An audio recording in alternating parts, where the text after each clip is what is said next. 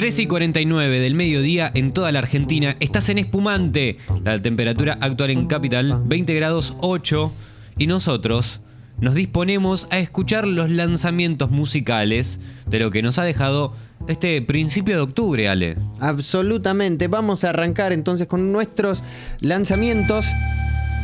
Yo no quiero ser demagogo, pero este álbum, boludo. ¿Qué es esto?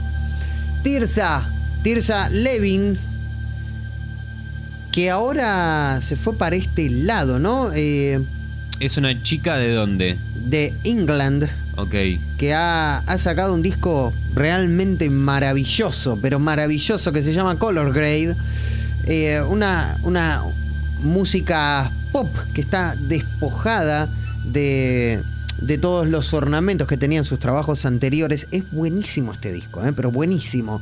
Es como más introspectivo. Una cosa casera, como fuera un poco del, lugar que, tenía la música en sus eh, trabajos anteriores, que se eleva instantáneamente a este estatus de culto, ¿no?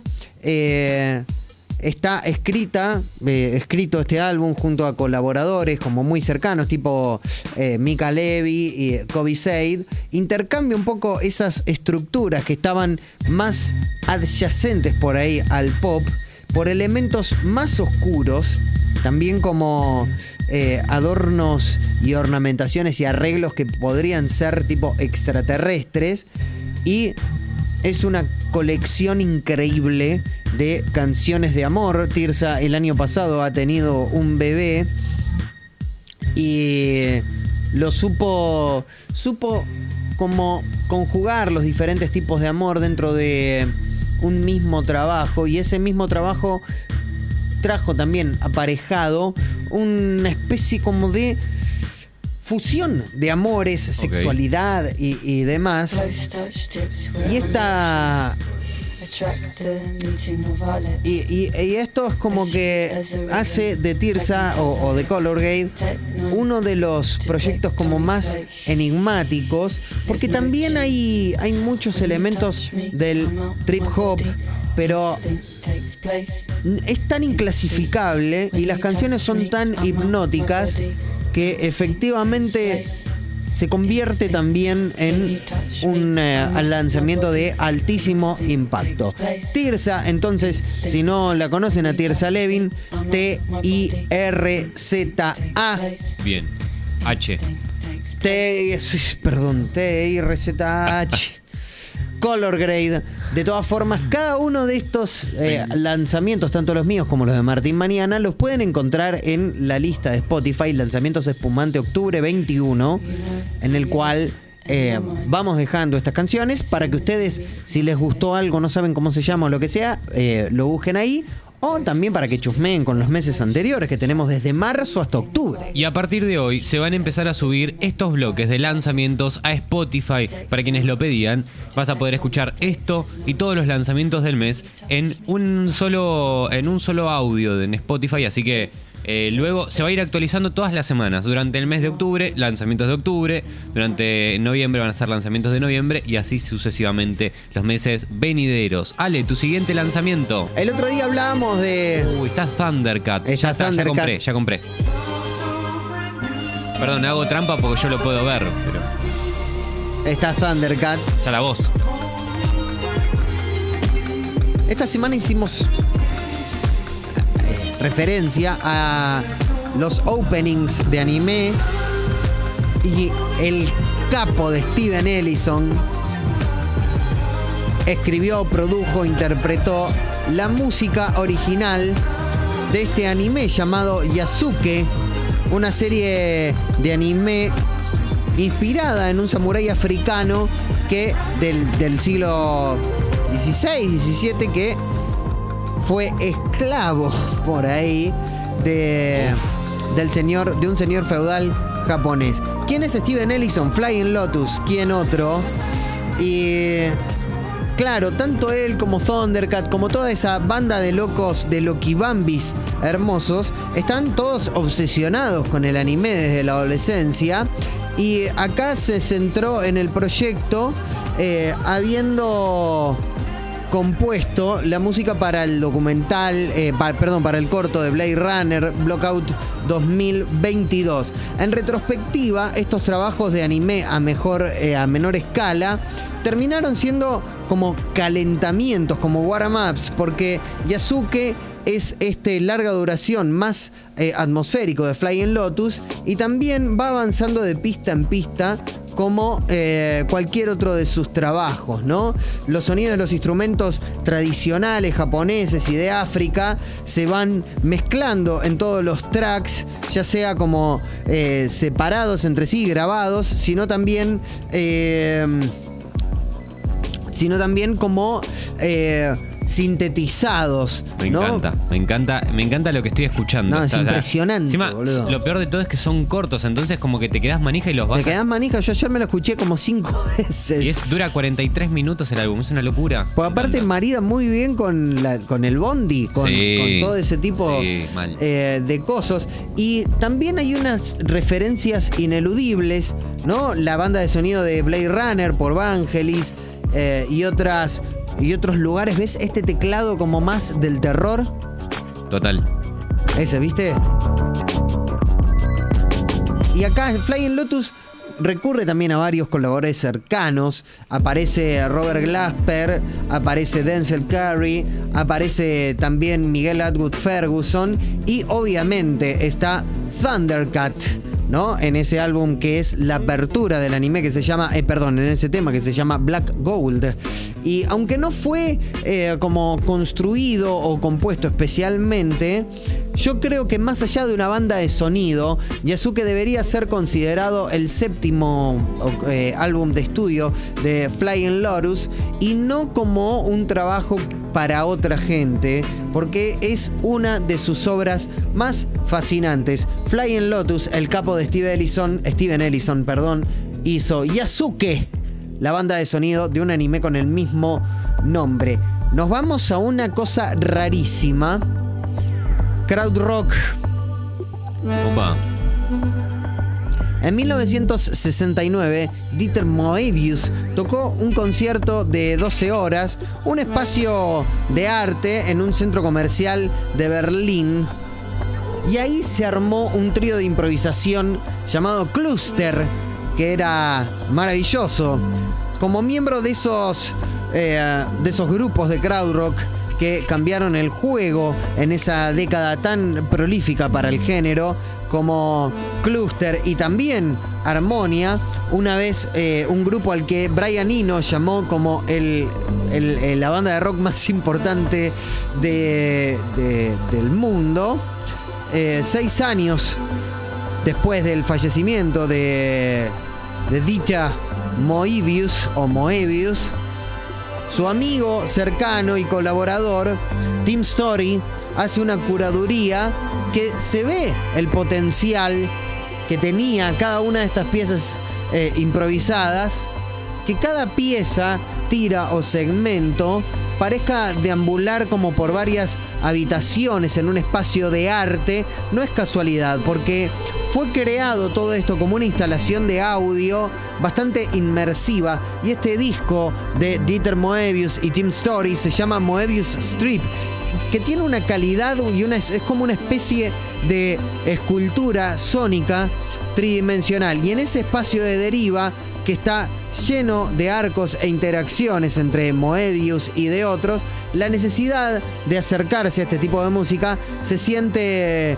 natural. Y aquí Story eh, renueva un poco esa tradición al seleccionar no solo eh, esta cosa medio difusa, sino también una colaboración eh, intergeneracional que cambia un poco el tiempo y el espacio del sentido original de estas obras.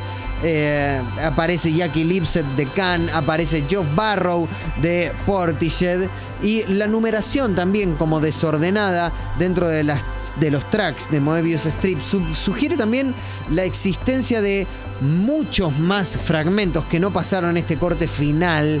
Eh, además, este panorama cuenta con una historia más que interesante porque al difuminar un poco lo que constituye el comienzo y, y el final, eh, Moebius Strips es muchas cosas a la vez. Se siente en todo momento, se siente como pasado y presente. Y se siente también como parte de nuestro tiempo. Con un confidente como Jim Tim Story al timón, eh, rinde homenaje al legado de un pionero cuyo envidiable estatus como padrino del crowd rock electrónico empieza a aparecer una puesta, empieza a aparecer, perdón, una puesta en valor de un genio absoluto de toda la historia de la música. Se nos agotó el tiempo, hermano. Qué lástima.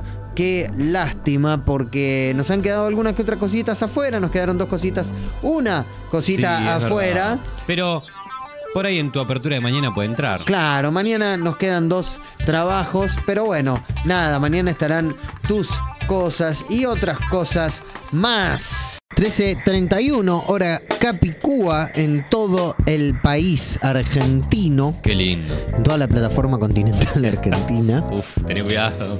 Eh, salvo la Antártida, eh, ¿no? Eh, en algún momento. Bueno, más allá de estas, eh, de estas discusiones y estas pavadas, tenemos, tenemos los lanzamientos de esta Es semana, verdad. de la primera Es- semana de octubre. Ayer me tocó a mí, hoy le toca al querido Martín Nelly. Exactamente, es así, Ale, y empieza con esto.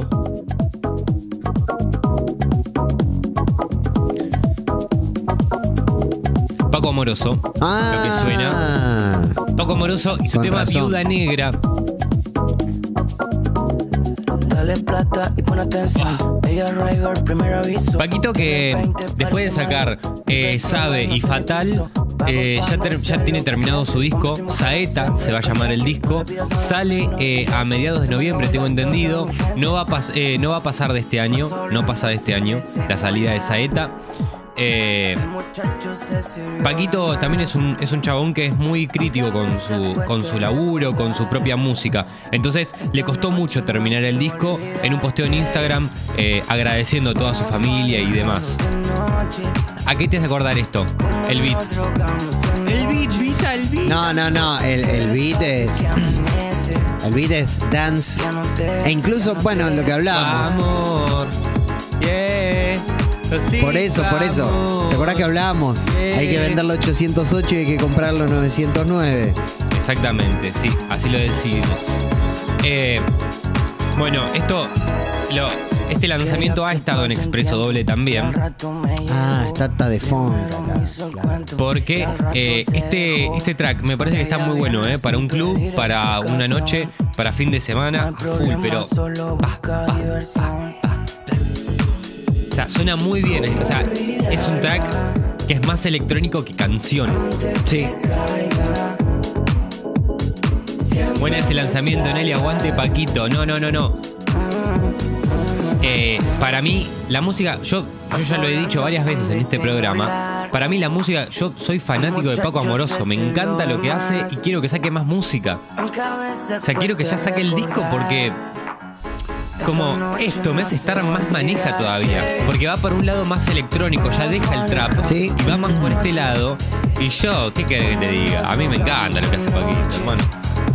Así que esto es lo nuevo de Paquito Amoroso, haciendo Viuda Negra, adelanto de lo que será Saeta, su disco.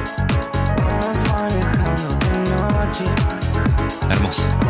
Sí, volvió con toda. Con toda la movida dance de Hermoso, los 90. hermoso. Hay que apurarse, ¿eh? Sí. Sí, es ahora, ¿eh? Es ahora porque después.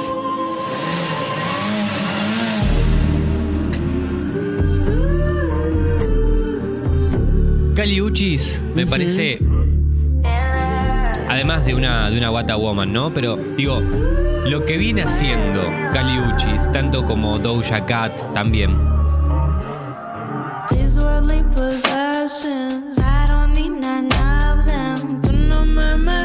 ¿Esto es 909? Someone No. could come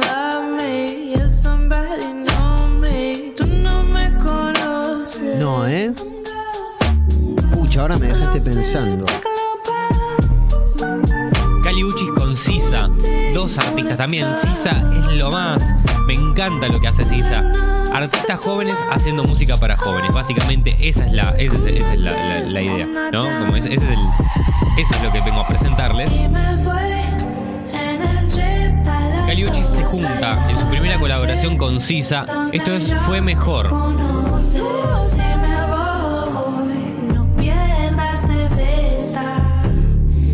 Cosas que se tapan sin tinta. Fue mejor volar.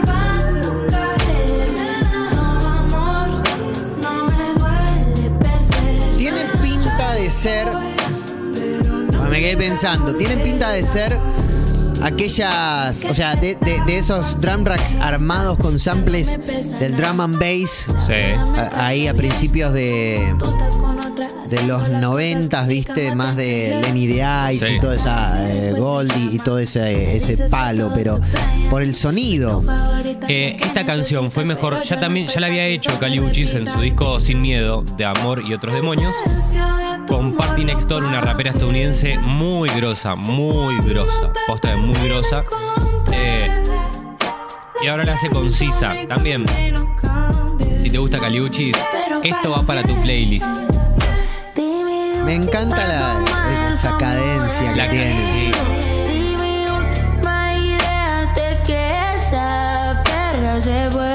Que Que Sisa. Sí, tiene fuiste autotune, ¿no? Sí. Que Tiene una voz tan linda. Pero solamente acá, ¿eh? Porque no Sí, sí, sí, sí, sí.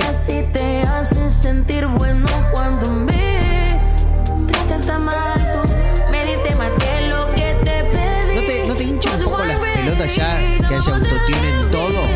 Puntualmente acá me molesta que Sisa tenga autotune.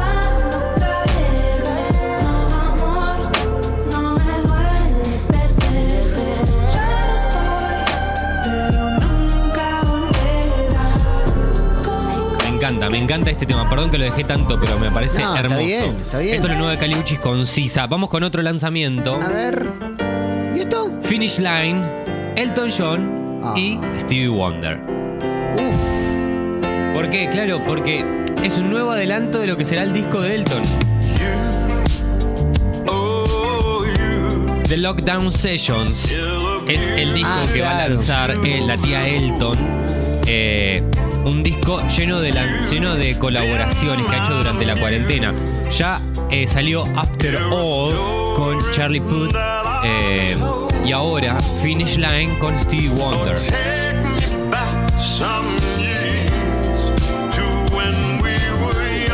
Esto es medio Nikita, ¿no? Sí. Medio Nikita de Elton.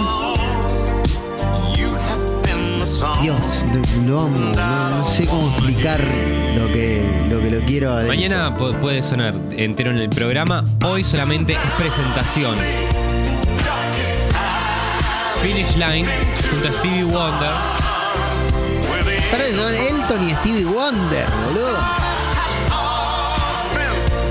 Vamos a hacer una cosa, vamos a otros lanzamientos y después lo ponemos. Dale, al dale, cierre. Eh, les traigo otro que es, este te lo comenté el viernes. Sí, ¿Lo escuchaste? sí. Javier Amena estrena su nuevo single Debilidad en Colors. Eh, la como eh, si vos ves en YouTube eso- esos cantantes que tienen un micrófono que cae tipo eh, presentador de boxeo y, una, y un color de fondo, eso es Colors. Son tus ojos, tus labios dentro tienen fuego.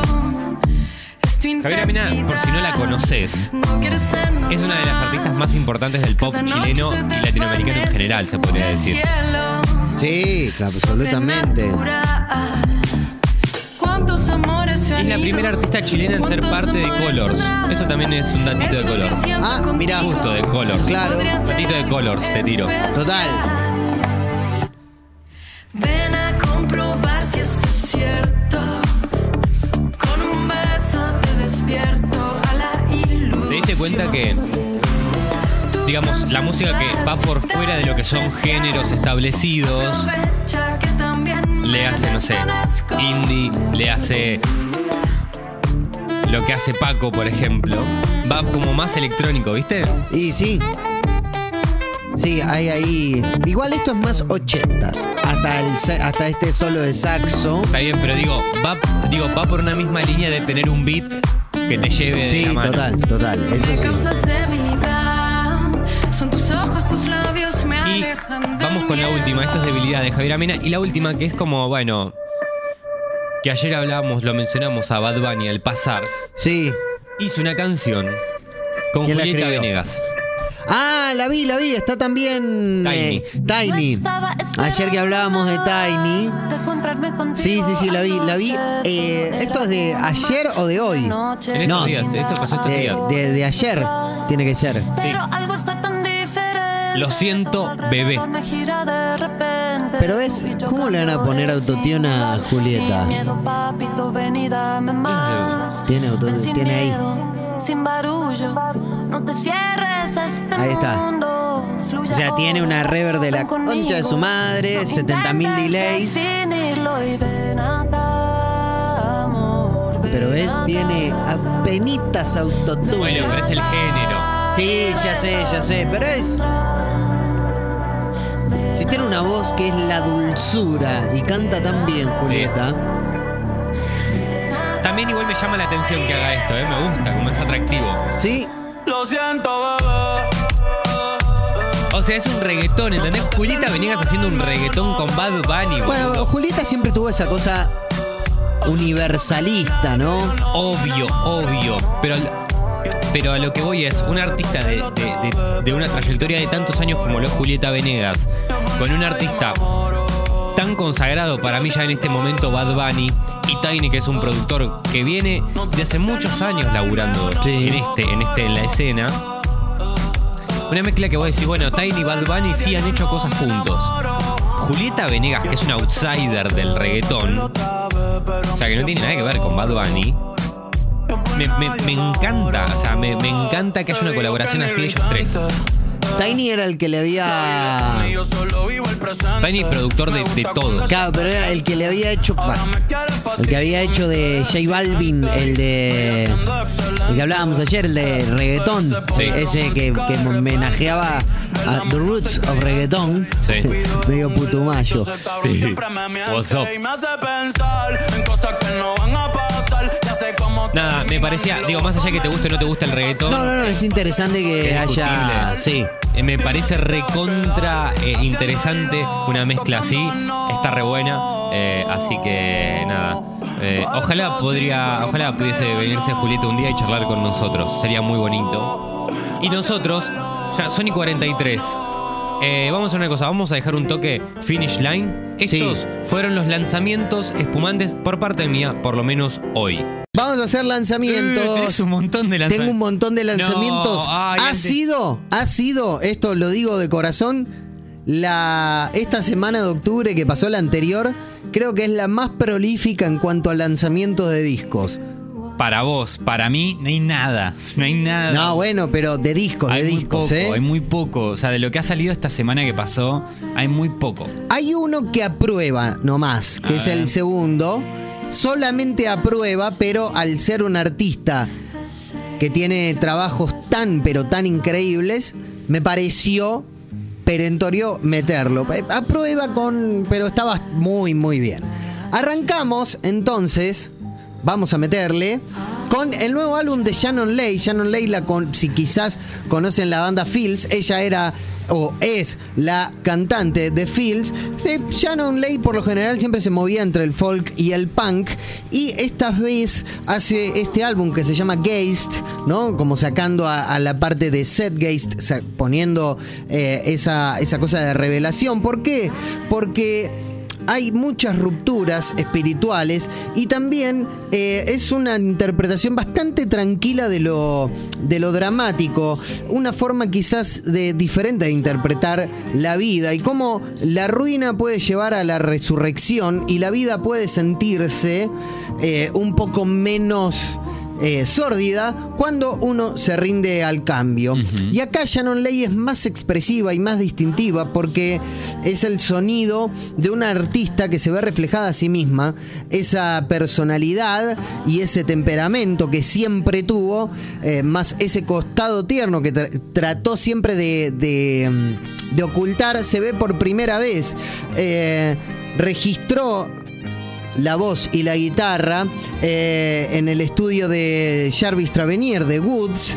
Y antes de invitar eh, o enviar a eh, los músicos que fueron los que le completaron el álbum, que Devin Wolf, de Devin Wolf, perdón, de Sibo Mato, y también Ben Boy, que ha laburado con Ty Seagal y con Bonnie Prince Billy. Mientras que Ty Seagal aporta muy lindos solos de guitarra, eh, tanto Aaron Otheim, que también estuvo, y eh, Sofía Reguín aportaron también como más texturas y otras guitarras. Y estas melodías que interpretó Shannon Lane se mueven casi como una especie, viste, del nivel con que pones en las obras con la burbujita en el Sí, medio. sí, bueno, sí, van. el cosito verde. Sí, de un lado eso. al otro. ¿Por qué? Porque las armonías flotan sobre ese piano, sobre esa guitarra, mientras eh, la voz encarna un poco esa curiosidad infantil y por otro lado esa sabiduría de rendirse ante, ante el cambio. Hermoso, hermoso disco de Shannon Lake que se llama Geist. Y a ver, ¿qué es esto otro que traes? Ay, sí, lo vi. Lo vi por ahí dando vueltas, lo nuevo de James Blake. Lo nuevo de James Blake ¿Qué es disco? es disco, se llama Friends That Break Your Heart. ¿Y qué te.? Uh, mirá, Sisa. Sí. Me gusta. Sí, es más liviano, es más sencillo que eh, podríamos decir que quizás es el álbum más tradicional de James Blake, Ok. porque es una colección de baladas súper lineales eh, que son letras hermosas realmente, no son tan oscuras como antes. y la inspiración que usó en palabras de James Blake eh, se ven eh, se ven influenciadas por compositores bastante más clásicos y yendo hacia, hacia un lugar un poco más primitivo de la música, que es sentarse a componer con un instrumento, con el piano, y no eh, incorporar todas esas estructuras del dubstep que hizo de James Blake un artista tan particular. Y eh, es alcanzable este disco, es fácilmente de digerir. ¿Por qué? Porque siempre está ese color de voz hermoso de James Blake, con ese falsete tan particular, y ese uso por ahí de la repetición que antes lo encontrábamos en sintetizadores, en estructuras un poco más raras, en efectos, eh, ahora está al servicio un poco del ritmo y del rumbo también de la canción, y no para crear esas atmósferas que más o menos te hacían sentir incómodo. Y en este tipo de textura se siente claramente a gusto con eh, esta canción, por ejemplo, Say What You Will, que es eh, escribe realmente es hermoso, hermoso. James Blake, entonces, Friends That Break Your Heart. Para mí le faltó un poco más de experimentación, pero está bien. Hace lo que se le canta el culo porque es hace lo que se le canta el culo. Larga vida, larga vida a Emil and the Sniffers que sacaron un álbum increíble, ¿sí? Comfort to me. Esa Esto me gusta. Sí, sí, sí. está mucho más pulido que sus primeros discos porque finalmente Emil and the Sniffers, una banda de Melbourne, Australia, que era como la gran cosa nueva dentro del punk rock y dentro de esta cosa medio también post-punkera, ¿no tiene un aire como a Yeah Yeah Yes? Sí. viste, en el tono de cantar y, y demás. Pero esta vez fueron menos. Fueron menos, vamos a decirlo, entre comillas, fueron menos cabeza, ¿no? A la hora del, como conocemos al pan cabeza. Y hay una. Hay una vuelta de rosca en la producción y eso hace que el disco esté un poco mejor enfocado y bastante mejor ejecutado. Y ese crecimiento tan rápido es vertiginoso, tanto, tanto como las canciones. Y eso le da como una especie de aire triunfal a Comfort to Me, lo que hace a Emil and the Sniffers listos para pegar el gran salto al mainstream mundial. Realmente es espectacular este disco si gustan del punk, del post-punk y este tipo de texturas sonoras. Emil and the Sniffers, Comfort to Me. Esto ya me gustó. Eh, Está buenísimo. Me parece muy lindo. Y vos sabés que tu siguiente lanzamiento, tenés una bocha. Yo tengo dos, tres que lo voy a poner al final. Pero este disco Sí. eh, lo escuché el otro día. Lo escuché para dormir, creo que fue, y está muy bien. ¿De qué estamos hablando? De Bad Bad Not Good. Talk Memory. Talking- sí, Talk Memory. Muy, muy buen disco. Recomendadísimo, ¿eh? Qué hijos de mil puta que son los Bad Bad Not Good. Y esto que se entienda muy bien. Un saludo a mi abuela, ¿eh? Sí. Eh, los Bad Bad Not Good se fueron yendo en los últimos años, colaborando con Kendrick Lamar, con Ghost Esquila y demás. Se fueron yendo un poco a, más para el lado del hip hop del RB. eh, y en este caso volvieron un poco a esa experiencia más experimental, más free, un toque más yacera. Y acá Bad Bad Not Good enfatiza un poco la importancia de esa armonía. No hablo de armonía de acordes, sino como de armonía en, entre lo que Total. uno va escuchando eh, en conjunto. eh, una armonía colectiva. Incluso también eh, cuando aparecen las contribuciones de músicos invitados. Y Está Floating Points también como productor. Y después de esta intro prolongada, de este álbum opener increíble, dura nueve minutos, no lo vamos a pasar entero, claramente. Se llama Signal from the Noise. Esta intro que es bastante larga y medio como ominosa. Y se lanzan a una, a una especie de sección media que te vuela la cabeza. Suena un poco a esa fusión medio vintage de los años 70 y bastante más que cualquier otra cosa que hayan intentado antes los Bad Bad Not Good. Viste que siempre iban más por el lado del hip hop y demás. Ahora fueron por la fusión esa medio Return to Forever, Es Spyro y me, demás. Me sorprende un montón cuando los escucho y cuando escucho esto y digo, no es nada que ver con lo que venían haciendo que venían antes. haciendo. Sí, totalmente. Eso habla también de la versatilidad.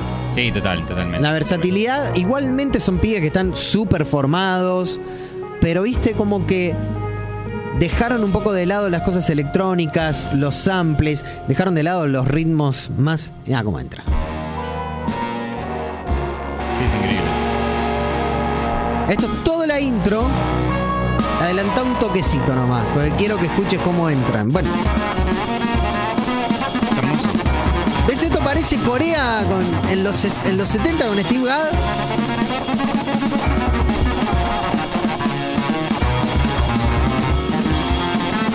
Cambiamos completamente el, el- Esto es Stock Memory de Bad Bad Not Good. Un discazo, loco, pero de verdad, un discazo, ¿eh? Ideal, ideal para ir viajando en el bondi si tenés algo así como cuarenta y pico de minutos de viaje. Impresionante. Sí. Y prestale mucha atención, ¿eh? Son pocas canciones, pero con larga duración. Eso es lo que tienen.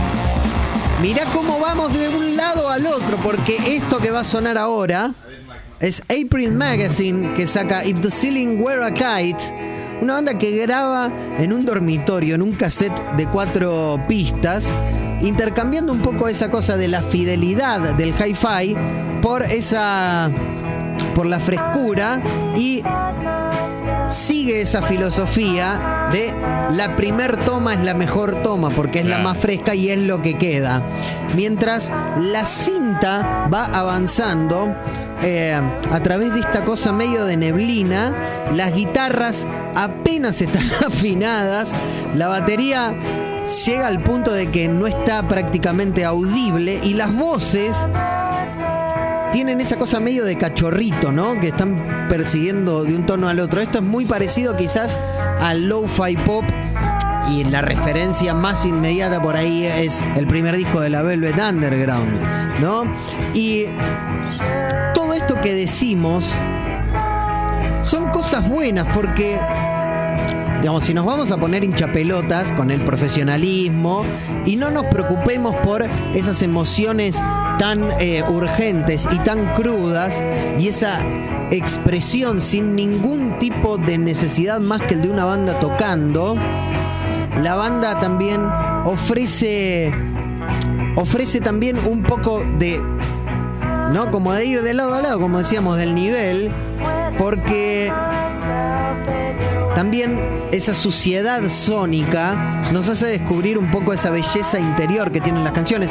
Algo que pasaba mucho con los discos, los dos primeros discos fundamentalmente, por ejemplo, de John Fruciante. Eh, y desde aquellos días de gloria del lo-fi pop, cuando Pavement estaba y demás, eh, no existe una banda que haya captado un poco con tanta firmeza todo ese sentido original del estilo y la forma en la que April Magazine abraza el indie pop y, ¿por qué no?, el, el slowcore y convierte todo este álbum, If the Ceiling Were a Kite, en un esfuerzo realmente conmovedor. Lo que viene te va a gustar mucho, ¿eh? Ok. Espera, ¿me querías decir algo de April Que Magazine? sí, podemos mencionar los, los, los que quedan, los otros dos que quedan, y después pasar con los dos míos y. Sí, claro que sí. Oh, esto me gusta. Soshi Takeda, un Oh. DJ japonés que saca Flowering Mountains, que usa solamente hardware y samples de los noventas. Y acá es cuando Soshi Takeda captura esos sonidos tan cristalinos de la época y dibuja esos paisajes con este brillo digital. Es casi como una post versión del Deep House. Y acá esta música plenamente de baile se siente más destinada por ahí a la meditación que al baile, ¿viste? O sea, como que te va llevando No, en una especie. Está de, muy bueno. de trip. Y, y acá tenés, viste, como todos acordes densos. Ese hi-hat, viste, que es hipnótico. Ya le di like a este track. No, y, y esa me- la melodía esa que se renota que es un MIDI. Y lleve un poco la pista a ese baile más cool. Baile de trago en mano, podemos decirle. Y lo bueno de este tema es que es recontra de esas canciones que podés dejar una hora y media al aire, Total. que no te vas a dar cuenta Es como. y no te va a cansar. Claro, pero no, no te cansás. Eh, y Flowering, Mount, Floating Mountains de este álbum está lleno de este tipo de momentos porque Soshi Takeda siempre encuentra nuevas formas de abrir un poco el telón de esas texturas heladas, ¿no? Eh, y, y una cosa como más fluida y más íntima. Íntima. Y es mágico porque tiene esa cosa medio de familiaridad y artificial en lo que solo los sonidos electrónicos te pueden llegar a ese nivel. Qué lindo. ¿Podrías mencionar cuáles son los otros dos que te quedaron? Y Sí. yo pongo dos eh, lanzamientos míos. Me quedaron dos lanzamientos afuera. Uno es eh, de Craig Taborn, un gran pianista que ha trabajado, por ejemplo, con Roscoe Mitchell y un montón de gente. Eh, esto es de ECM, es un nuevo lanzamiento. Craig Taborn únicamente con el piano, que esto fue una toda una improvisación eh, en el año pasado eh, en un teatro de Austria y también hay una hay una excelente noticia para quienes aquellos que amen profundamente el crowd rock como yo. Salió una caja de Faust que tiene todos los discos de Faust en- entre el 71 y el 74, pero agrega también un disco perdido de Faust que se llama Punk, P-U-N-K-T, Punkt que tiene la particularidad que fue grabado en Musical, Musicland Studios bajo la tutela de Giorgio Moroder en Múnich en el año 1974. Qué bien. Así que van a encontrar la mano de Giorgio Moroder arriba de Faust y es realmente espectacular. Está, digamos, después están los primeros discos, o sea, están los tres primeros discos de Faust que los consiguen, o sea, Claro. están en cualquier plataforma, pero Punkt es una cosa conmovedora. Eh, te traigo yo lanzamientos míos, son dos. Seleccioné más, pero la verdad que me parece que estos son los que hay que prestarle atención. Lo, habíamos mencio- lo había mencionado, eh, Tears for Fears volvió luego de 17 años. Uy, qué gran noticia. Eh, lo que hacen lo- los muchachos de, Tears for- de Tears for Fears es básicamente escuchar viejos álbums, álbums viejos, volver, en retro, mirar en retrospectiva su carrera y en base a eso tratar de contar una historia de, de- qué es lo que sucede con la banda. Y en eso sale The Typing Point, esta canción eh, que también se ve, se ve cruzada por la muerte de un familiar cercano de uno de ellos dos. Entonces es muy interesante, la verdad que. Digo, a mí no me parece. No, no- me. eh, siento que tiene un montón de un montón de canciones de ellos, pero que me sigo quedando también eh, con los éxitos que han hecho. Lo que tiene. Boludo, son tan buenos estos. Eh, que creo que injustamente son. Son como. No voy a decir. Son subestimados. Puede ser, ¿eh? Estos dos tienen. O sea, no sé, viste. Abren el placar y se le caen dos temazos. No uno, dos. Tienen siempre esa cosa los Tears for Fears. Eh, siento que esta melodía. Siento que esto yo ya lo escuché de algún lado. Lo que pasa es que tiene el mismo beat que Everybody Wants to Rule the World, ¿no? Como esa cosa Sí. atresillada.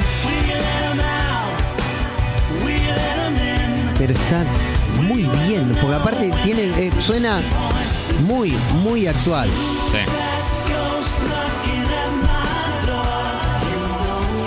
Mirá lo que es este estribillo.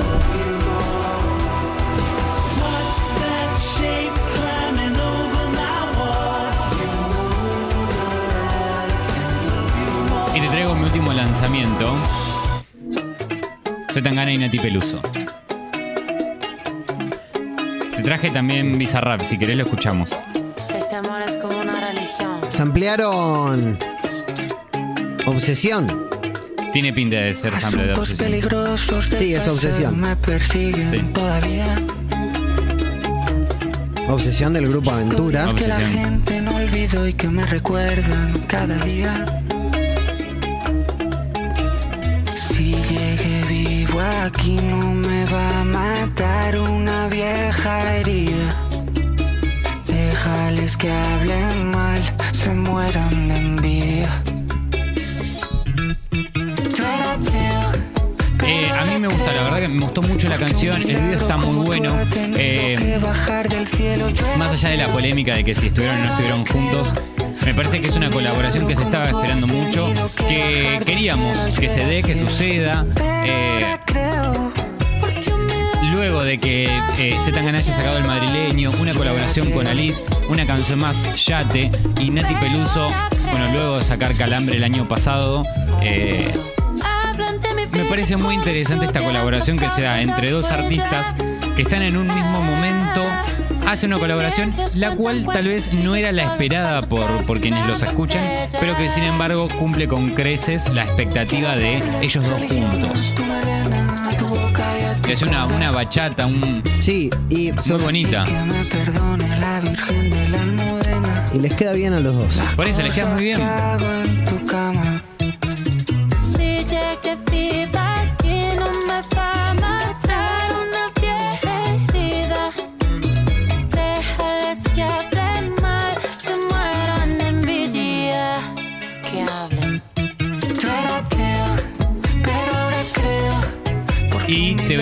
Este, el último de que bajar ¿Con quién? Ella es Peta Z. Esa tía la más chula no tiene un piquete, lo que ella tiene es un buen piquetón y no hay tiguerón pasa nena salvaje. Ella es de Gran Canaria, en Las Palmas. Las. Palmas, Encima Gran rebota, Canaria. me bota mi blon. Tiene 22 Malo que años quiero nomás. que mueva el chapón, que baje de espalda, rebote en tu nalga, me trepe de encima con ese culón. Flow criminal, esa tía parece de película, al pari va resuelta con la crítica. Te das cuenta que es criminal. Ese Bizarrap culo al toque.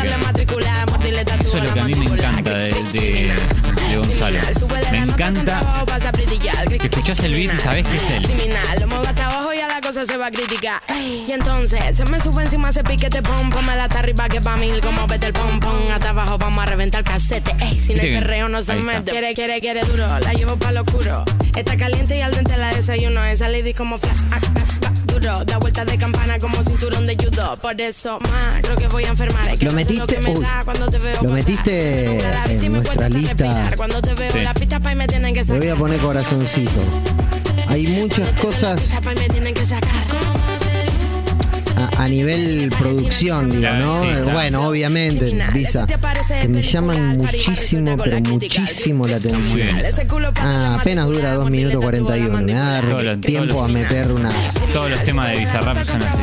Pero este en particular,